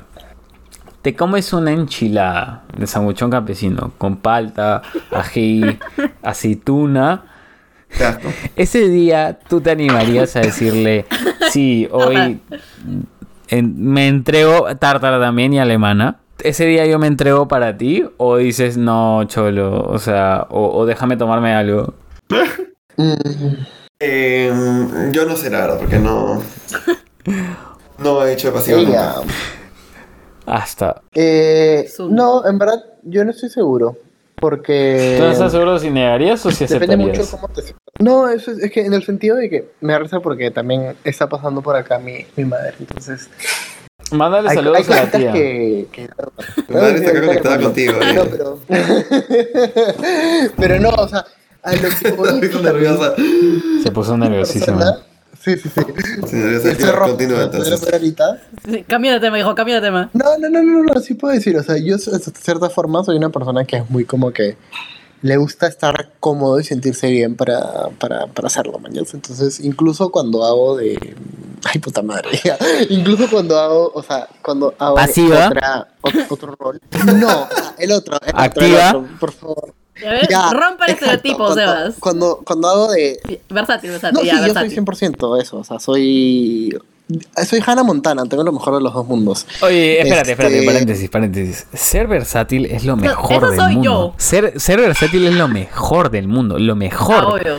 Álvaro, escúchame. Ser versátil es lo mejor. Ya está, listo, ya lo dije. Ok, gracias. Anotado. Anotado, Fidelízalo, anotado. fidelízalo. Fidelizada. Muéstrale la data. Anotado en su cuadernito de que va, mi cuaderno en la oscuridad en el cine. Anoté. Ay, carajo. Me da risa, algo que me da mucha risa es que nosotros como grupo podemos contar los mismos tres chistes mil veces. Podemos vernos creo que toda la semana y aún así no nos cansamos. Y eso me encanta. Es que, es que todos los chistes son como que Son, súper son de- relatable. sí, son de las personas que más Pero- veo. Es que, a ver, siento que nos tenemos una confianza tan, tan fuerte que mm, podemos hablarnos y cagarnos de risa y todo. Y siento que, a ver, creo que esto es lo importante del espacio que acabo de abrir con ustedes y con el, la audiencia, porque normalmente con... Voy a, voy a regresar al comienzo del podcast, ¿ya? Mm, las personas como somos, humanamente, tenemos múltiples personalidades. Tenemos una personalidad para la chamba, tenemos una personalidad para los amigos, tenemos personalidad para un amigo del grupo A, del grupo B, del grupo C, del grupo D.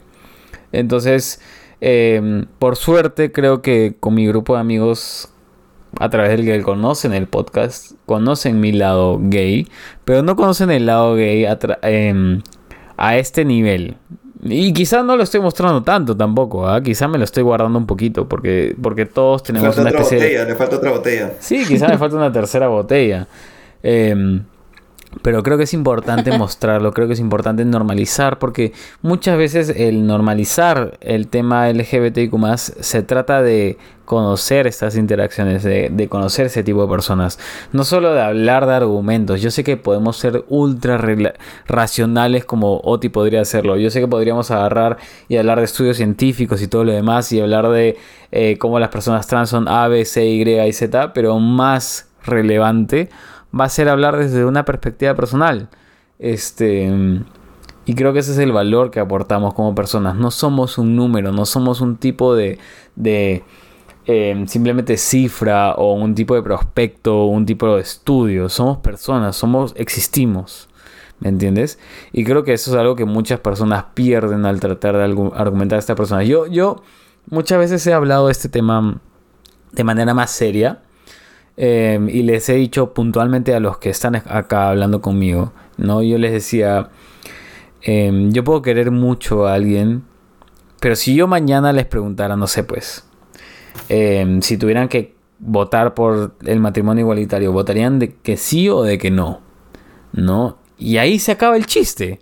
Ahí se acaba las risas porque puedes quererme mucho y todo lo que quieras, pero si al final votas que no, y si al final tu opinión personal es de que no, que yo como persona no debería o no me merezco casarme, no me merezco este derecho, ¿qué dice de mí? O sea, ¿qué dice de mí manteniendo ese tipo de amistad? ¿O qué dice manteniendo el, el nivel de amistad que tú, que yo me tengo contigo?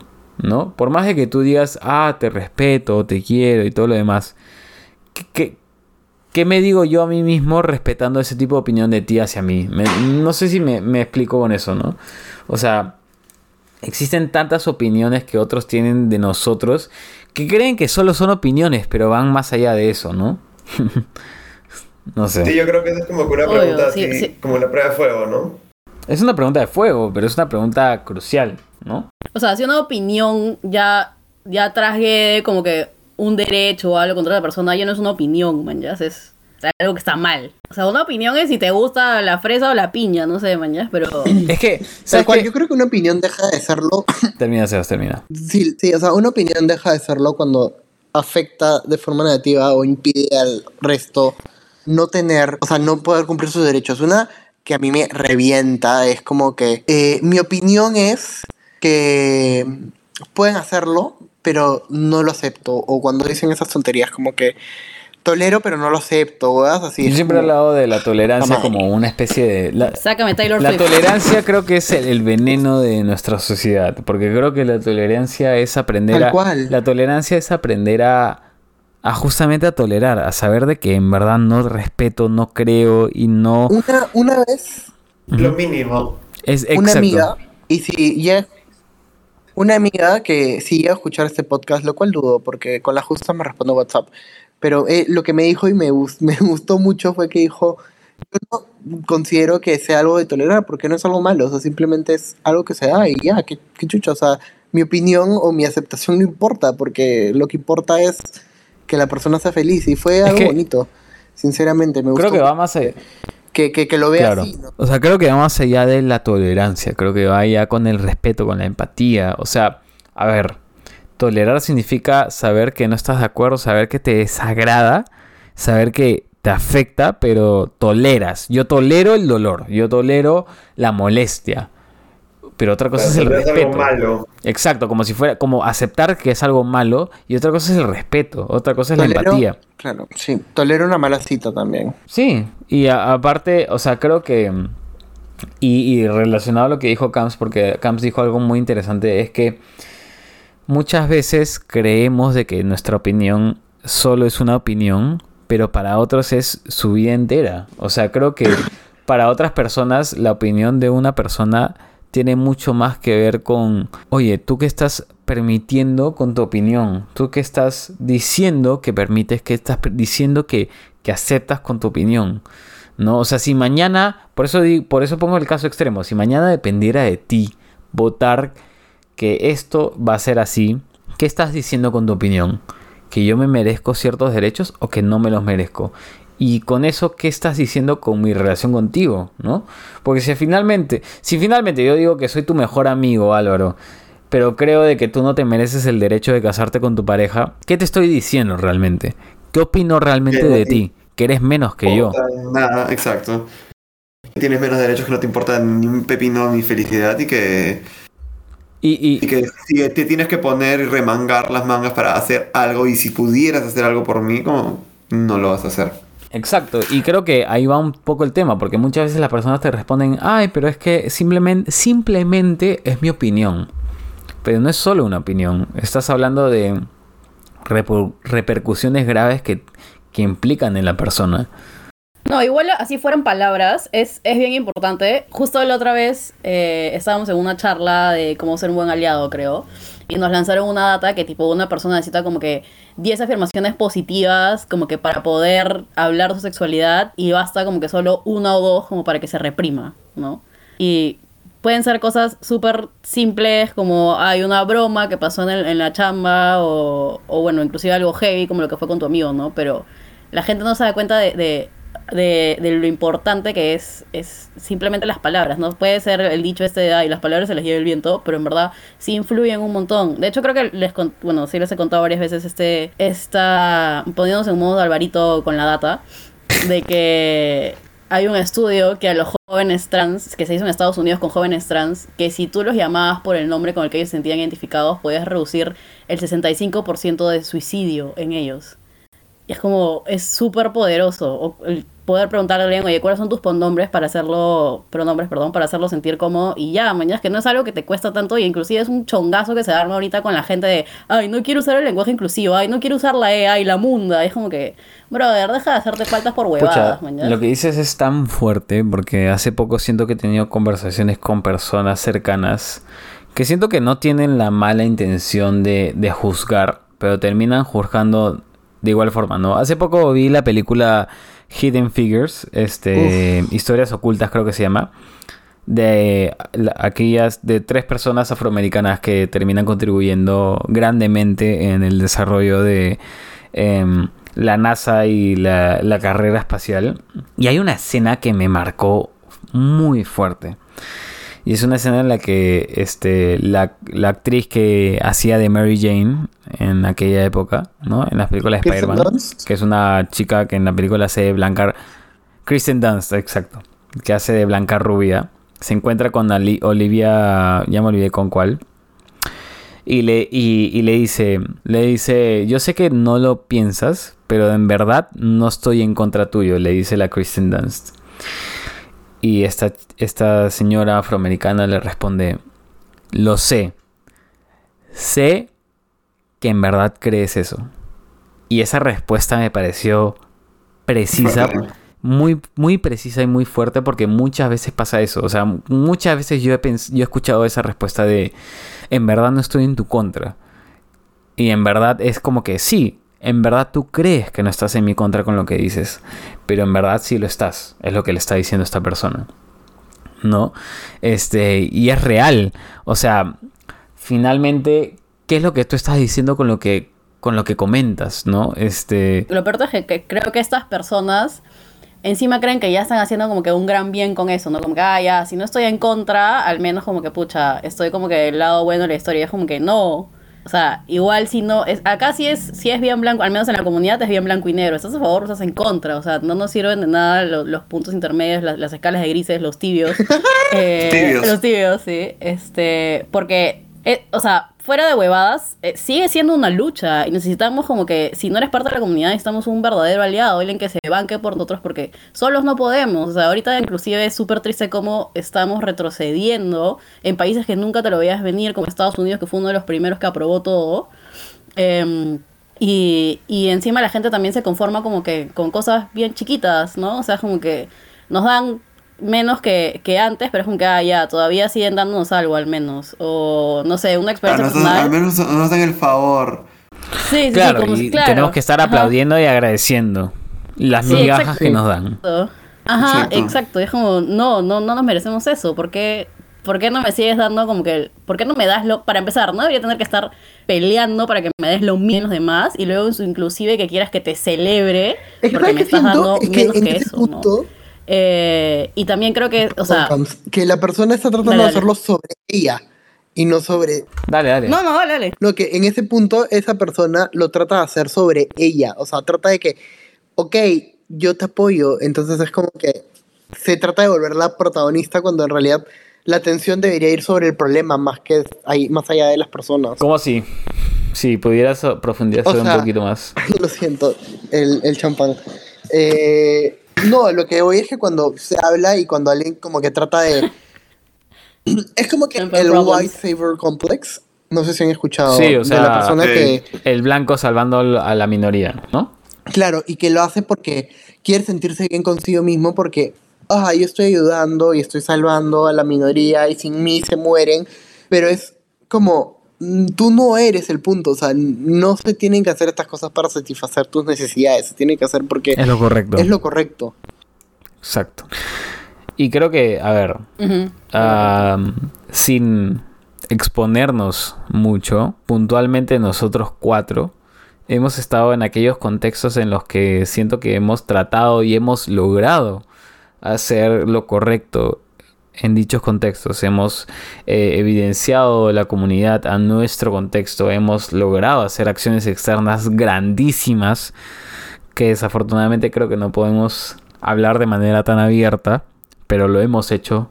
Lo hemos hecho en su momento, lo hemos seguido haciendo y lo hemos hecho ahora. Em, y a punta de sudor, ¿no? O sea, creo que es una lucha constante. No, no, no dejamos de evidenciarnos. No, no, no, no termina en simplemente decir, ah, ya, confórmate con esto y ya. O sea, deja de quejarte. No. O sea, creo que es algo que en algún momento cuando a mí me enseñaron a, hablar sobre nosotros, a evidenciar la comunidad, eh, yo mismo me sentí esa autorrepresión, ¿no? Yo mismo me dije, ah, entiendo por qué nos están silenciando. Y una persona con mucha sabiduría me dijo, jamás debes ser tú quien debe de callarse a sí mismo. Para eso están los demás. Para eso está aquellas personas que nos, que nos odian, que, que, que nos tienen miedo, que tienen miedo a lo que somos. Para eso están ellos, para callarnos. Tú tienes que ser quien debe seguir empujando estas cosas porque tú tienes ese valor y tú tienes que seguir haciéndolo, ¿no? Este... Es curioso porque yo también estuve en ese punto que dijo George de, de, de, de tratar de darle la razón y encontrarle la razón a, a por la qué la negación. Sí, pero en realidad creo que cuando la empatía debe tener un límite, ¿no? Y siempre cuando no pierdas el respeto, estás en tu derecho de negarte a alguien que está queriendo minimizar por lo que tú crees y algo que son tus derechos, que todavía no se te están cumpliendo. continuando con lo que dijo Sebas, es leí una frase que decía, la empatía sin límites es autodestrucción. Y es claro, como que intentamos justificar de mil formas, como que, ay, sí, su contexto, es como que fue criado, como que la religión, como que mil peros. Y por el otro lado también tenemos gente que puede haber sido de, cortado de la misma manera y no resulta siendo homofóbico, compañeros, porque tuvo un poquito más de dedos de frente, decidió desaprender y, de nuevo, hacer lo correcto y estar como que del lado bueno de la historia. A veces intenta encontrarle la justificación de, ay, sí, ¿por qué es que nos odian? o ¿por qué se oponen? y como te digo, no ponemos diferentes cosas, como que puede ser como que la región lo lo, ha hecho así, lo han creado de tal manera, antiguamente es lo que se creía, es como que sí, es muy difícil, etcétera, pero tienes ejemplos de otros lados de, no sé, o sea, tienes ejemplos de igual abuelitos de 80 años que van a la marcha mañana y es como que, no sé, ofrecen abrazos que, no, o sea, fueron criados bajo la misma forma, probablemente tienen, tenían el mismo contexto externo, pero decidieron... Eh, como, como dijeron ustedes, ¿no? Como que pensar más allá de sí mismos, ver cuál era la problemática, ver cómo podían ayudar, ser empáticos y, darse cuenta que era en verdad una completa estupidez y, dejar de ser homofóbicos y ser este, aliados y hasta promoters. No quería interrumpir, no quería interrumpir, pero sí, o sea, si verdad nosotros vamos a ser los que vamos a pedir a ponernos el límite, ¿no? Y esto, esa frase que dijiste, George, completamente de acuerdo y a mí también me quedó. Eh, fue, oye, ¿para qué nos limitamos nosotros? Mejor soñemos, vayamos como que pidamos lo máximo y que de eso empiecen a, a reducir, ¿no? Y, y, y, para eso es que, que, están como que las marchas, para eso están todo lo que se hace a nivel empresarial para visibilizar ¿no? a, a la comunidad LGBTQ+. ¿no? Y también estamos, eh, bueno, nosotros tenemos un rol un toque más eh, como promotor de, estos temas, de visibilizar. Y también estamos ahí para sensibilizar a las personas. De hecho, mucha gente no sabe todo lo que, lo, que se pasa eh, por acá. Y está bien que no lo sepan, ¿no? Pero, pero eso no implica que estas personas no puedan eh, sentir un poco más de empatía hacia ti, ¿no? O sea, ¿por qué nosotros tenemos que sentir empatía hacia su rechazo y, y porque ellos no pueden sentir empatía hacia nuestros struggles, ¿no? Siempre, siempre alucina que con lo que acabas de decir, es algo que yo dije en el episodio, en el primer episodio que hice de Pride, que fue en el año pasado, que yo decía, de verdad me frustra y no entiendo por qué siempre tenemos que ser nosotros quienes toleramos al intolerable, ¿no? Porque siempre tenemos que nosotros entender al que no nos entiende y comprenderlo y aceptarlo y quererlo cuando ellos no nos quieren querer ni entender a nosotros. Em, en, la lucha de derechos civiles, de derechos sociales, siempre estoy entre el Martin Luther King y el Malcolm X. Para los que no tienen contexto sobre eso, Martin Luther King era el, aquel que luchaba por los derechos de las minorías afroamericanas de manera pacífica y Malcolm X era aquel que luchaba por los mismos derechos de manera un poco más agresiva. Em, y si quieren saber un poco más de ese tema, si les gusta los X-Men, es la analogía directa, porque ni siquiera es coincidencia. Eh, eh, Charles Xavier eh, era mm, Martin Luther King y Magneto era Malcolm X. Eso literalmente lo pueden sacar de un quote de Stan Lee. Em, y por eso es que justamente em, los cómics originales de X-Men eran sobre la lucha racial y las películas que ya son en una época más moderna son sobre la lucha de género, de, orientación sexual, ¿no? Em, por eso es que los X-Men siempre han sido muy gays y muy progres. Pero nada, a, lo que voy es que siempre estoy en una lucha constante de cuán radical o cuán... exhaustivo debería ser sobre esta lucha, ¿no? Cuán em, efusivo debería ser sobre nuestra propia lucha y cuán eh, directo debería ser al respecto, ¿no? Es, una lucha constante, e, es un, es un, conflicto interno mío propiamente em, y del cual aún incluso hoy no sé cuál bando tomar, ¿no? A veces digo, no, deberíamos ser más pacíficos, deberíamos ser más tenues, deberíamos aceptar más el por qué nos rechazan y a veces digo, no, deberíamos este, dejarnos entender, deberíamos de, dar nuestra posición, ¿no? Y es un tema complejo, complejo dentro de nuestra propia comunidad, ¿no? Este. eh, y quizá puede sonar radical en este momento, pero digo, son, son partes de las cosas que nuestra propia sociedad nos empuja, ¿no? sé, que estoy, sé que estoy siendo controversial en este momento, pero nada. Me he quedado, me he quedado pensando y me encantó esa analogía de los X-Men porque nunca lo había pensado. Y, Yo y de hecho es alucino. increíble como... Y, sí, no, no, no. Es sí, real, sí, ¿ah? sí, creo, sí te creo totalmente. De hecho también me encanta un poco como los medios tienen tanto poder, tipo las series y la representación que tenemos tiene demasiado poder. Y cómo es que la forma en que muestran las cosas puede terminar por apoyar a ciertos movimientos, ¿no? Muchas veces la gente se queja de que que las series están muy progres o etc, etc, pero es que están reflejando la realidad. Entonces, ¿qué más quieres que una serie que realmente está hablando de lo que hay afuera y, y no una realidad ficticia? No sé. Porque incluso se puede encontrar cosas de, de la realidad en un mundo en donde la gente puede lanzar rayos de láser de sus ojos o le disparas y se va a regenerar como Wolverine. O sea, me parece y algo muy gracioso también, y, y jugando con, todavía siguiendo jugando con las analogías, es que el papá de este personaje, eh, de, de, no me acuerdo cuál era el nombre, Arcángel creo en español, era uno de los más vocales al respecto a, en contra de la, la mutación. Y muchas veces pasa, ¿no? Como muchas veces los conservadores más vocales en contra de la homosexualidad suelen ser personas que o bien lo son o tienen a alguien dentro de su familia que tenga, sean parte de la comunidad. Tal cual. Mierda. Y vean todos plegarias para hoy. para que No, cambie ¿por ¿Qué cosa? No, no, no me hables de Waika, eso sí no acepto. Tampoco, por favor, no vayamos huevas. Este. No, no, no. Que vean plegarias para Bobby. Ahora tus vainas rojas para otro lado. Ah, Plegaras para Bobby, una película sobre una em, familia mormona. Muy buena, muy triste. Alucina que la película... Uy, eh, ¿sabes, qué, cosas. ¿Sabes qué me llega al pincho? Una, una de las cosas que me llega al pincho es que una de las mejores películas gays, quieran o no, es eh, Brokeback Mountain, que en español desafortunadamente se llama El secreto de la montaña, que tiene el, el nombre más porno gay del mundo. Qué rico. Eh, sin embargo, la película, la película, les juro por mi madre, les juro por mi vida que es muy buena, muy linda y muy triste. La película es, puta, te, te destroza. De verdad, yo la vi, cuando la terminé estaba llorando. A mí me encanta cuando veo una película que me hace llorar. Ay, Dios, no, yo no hago. Esa película es muy buena.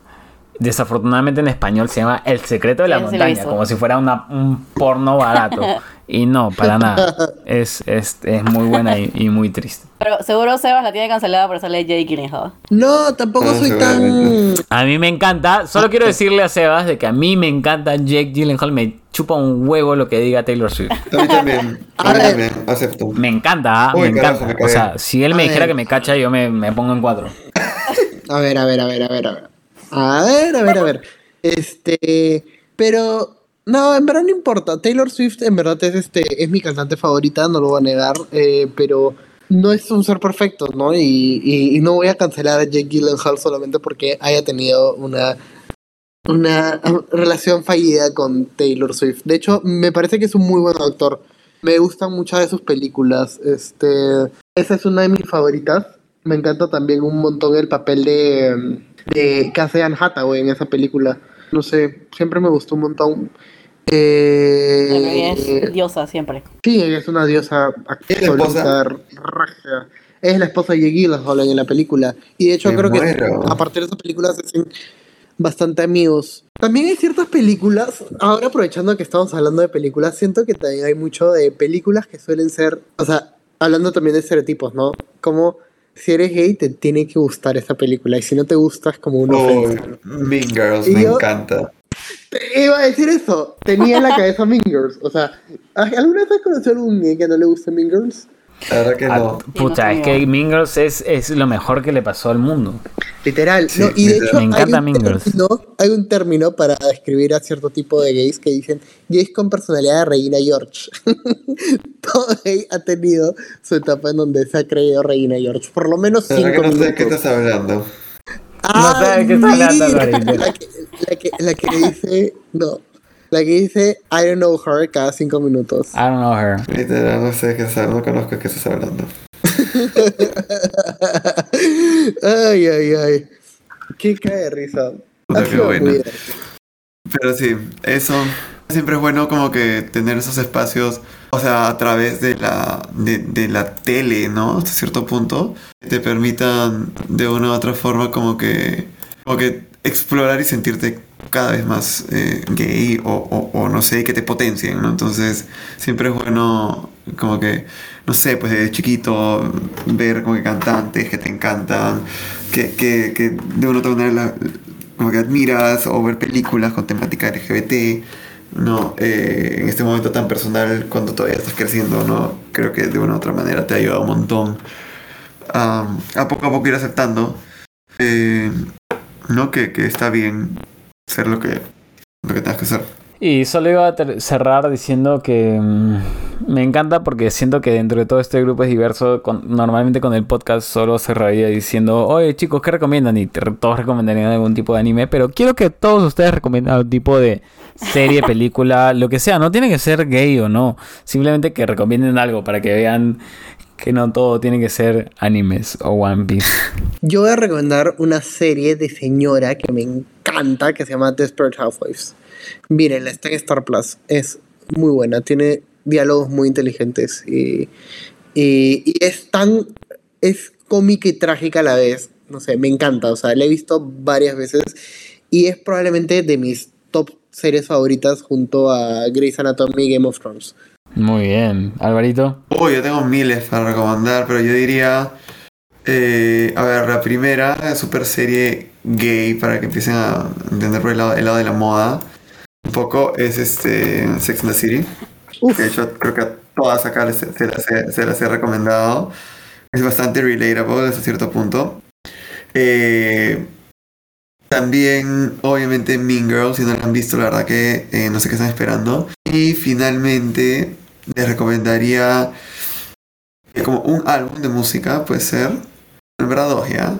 Primero, Born This Way, que me parece uno de los álbumes con el cual poco a poco eh, fui entendiendo más eh, todo esto. Lea- escuchen las letras, en verdad, y, y léanlas si, si, si no se les hace fácil escucharla. Y escuchen Renaissance de Beyoncé, la verdad que es una celebración queer eh, a todo dar. Me encanta. Cams. Eh, a ver, ¿qué se me ocurren? Una serie que me acuerdo es Sense8, creo que sigue en Netflix. Tenía un Uy, montón de representación de todo, ¿ya? Sí, sí, sí. Em, o sea, ve temas más allá de la comunidad y también te habla un poquito de la humanidad, de cómo en teoría todos estamos conectados. De hecho, es una serie que cancelaron y la gente se quejó para que le den un buen final como se merece. Em, ¿Qué más? Este... Yo iba a recomendar la serie Looking en HBO. Uy, justo se me ocurrió esa. Me no encanta, quería- no me quería- encanta esa serie. Es un poco explícita y es un poco más como que em, para los que ya son conocedores de, de lleno. Em, porque no es como que así nomás, ah, la típica serie de entrada. No, no es una serie de entrada, es una serie para los que ya saben, para los que ya están metidos. Porque si quieren no saber y meterse, pueden ver RuPaul, pueden ver este Paradise is Burning, pueden ver Pose. Pero Looking es para aquellos que ya están un poquito más adentro en el tema gay. Y es muy buena, muy bonita y muy fuerte. Así que nada, recomiendo esa. Me tengo que ir. Buena, buena, muy buena recomendación, George. Gracias. Me tengo que ir yendo, chicos. Pero nada, eso es todo Yo por ahora. Eh, un beso los y quiero, saludos. bye, cuídense. Chau. Besos. Chao, chicas, nos cuídense. vemos.